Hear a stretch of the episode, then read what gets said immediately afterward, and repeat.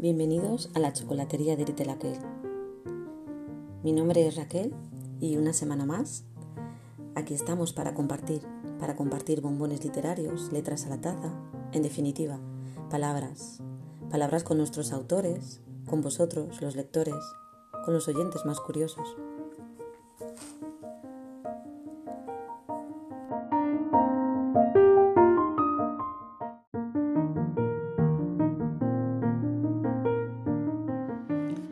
Hola, bienvenidos un domingo más a la chocolatería de Literaquel, donde disfrutamos, ya sabéis, de las palabras escritas y dichas, mientras nos premiamos con un chocolate a la taza o un bombón después del café. ¿Por qué no? Y más en estos días con la que está cayendo en todos los aspectos. El podcast de hoy va a ser como un viaje a saltos entre los pozos de la memoria, de la mía, y viene inspirado por la mismísima Filomena, que tantos estragos ha provocado y que todos conocemos. La nieve nos ha obligado a parar, a estar más con nosotros mismos, a tener que lidiar con la conciliación laboral y personal, a esperar mercancías, paquetes, etc. Decía Eugenio, el pastor de Robladillo, que deberían caer tres o cuatro filomenas todos los inviernos, argumentando eso sí todas las bondades de la nieve. De hecho, Eugenio también comentaba en la entrevista que leí ayer, eh, que le hacían en el norte de Castilla, que esta gran nevada demuestra lo quejica que es la gente. Por lo que se ve, no estamos muy preparados para ello, ni técnica ni emocionalmente. Y puede que esté en lo cierto. Al fin y al cabo, es sabiduría popular de alguien que ha vivido muchos años y ha visto otras nevadas mucho mayores que esta a mayor evolución tecnológica, urbanística, eh, etc., mayor desarraigo de la propia naturaleza. Curioso, ¿no? ¿Y qué hacer ante estas circunstancias donde cada vez nos sentimos más agobiados con esta realidad que nos está tocando vivir? Para nosotros, la respuesta es la gestión emocional, la gratitud y la belleza.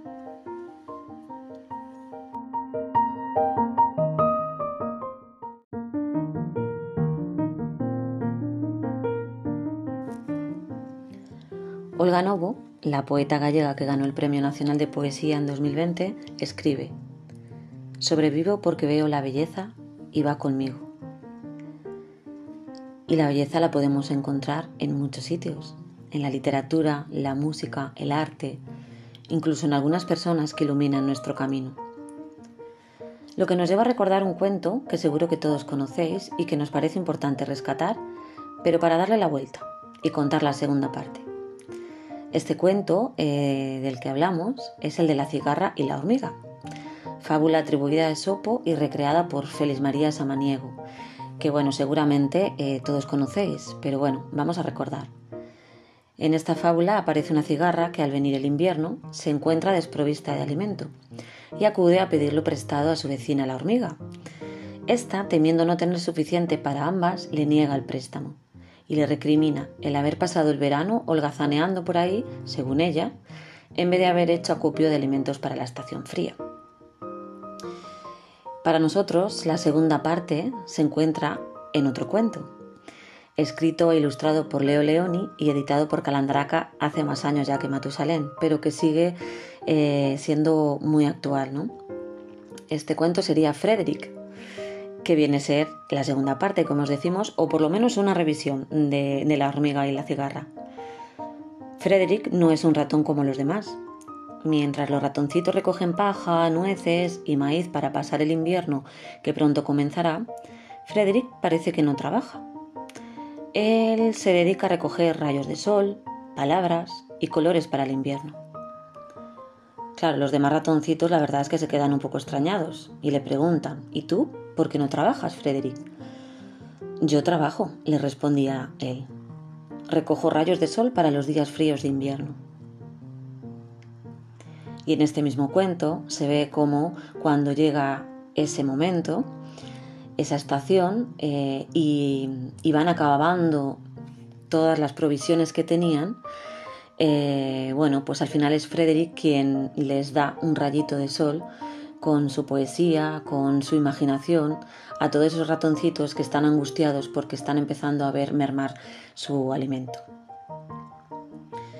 Nos parece una moraleja mucho más constructiva en cierto modo que la otra, aunque es cierto que la cigarra la hormiga también pone de manifiesto que es importante trabajar, ¿no?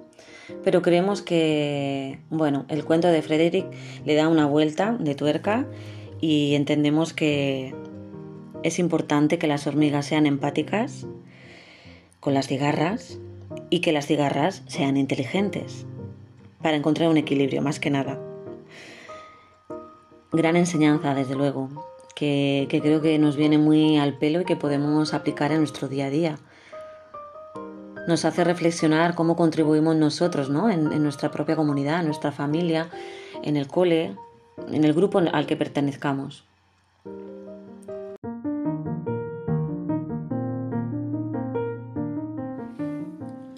Y en este sentido, queríamos recomendaros un libro que, aunque no hemos editado desde Literaquel, sí está escrito por una de nuestras autoras, por Celia Prieto Mazariegos, junto a Eva Diago Egaña.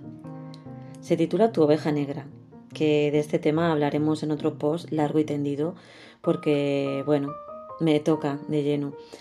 Mi propio nombre, Raquel, se significa oveja en hebreo y, bueno, ya os contaré muchas cosas más relacionadas con, este tema.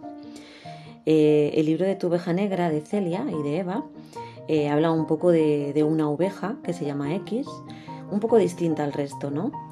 Eh, pero al final se da cuenta que precisamente lo que la diferencia es lo que le hace especial y además ese don, ¿vale? Que tiene en su interior, pues es precisamente el que aporta valor dentro de su comunidad, aunque sea de ovejas blancas en vez de negras. Eh, os lo recomendamos, de verdad. Es muy divertido, además. Y, bueno, pues nos, nos abre las puertas a conectar con la pequeña oveja negra que todos llevamos dentro. Y la importancia también de lo que aportamos en el grupo en el que estemos.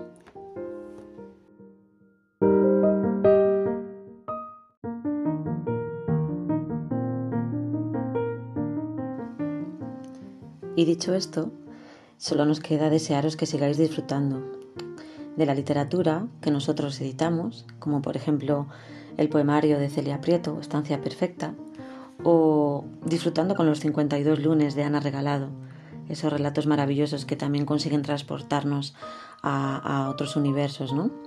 Que sigáis disfrutando de las últimas novedades que nos recomiendan librerías tan maravillosas como Amapolas en octubre, Territorio S.A. La Otra, eh, Oletum, etcétera, etcétera. Em, que sigáis disfrutando de los clásicos que podéis encontrar en las estanterías de, esas casas de pueblo, ¿no? Seguro. Que sigáis disfrutando de las exposiciones mientras se pueda, aunque sea en turno de mañana, ¿no? Igual que, del cine, como nos comentaba una amiga. Que sigáis disfrutando de, todas esas personas que tenéis cerca mientras podáis. Y bueno, con esto, recordar, lo bello cura.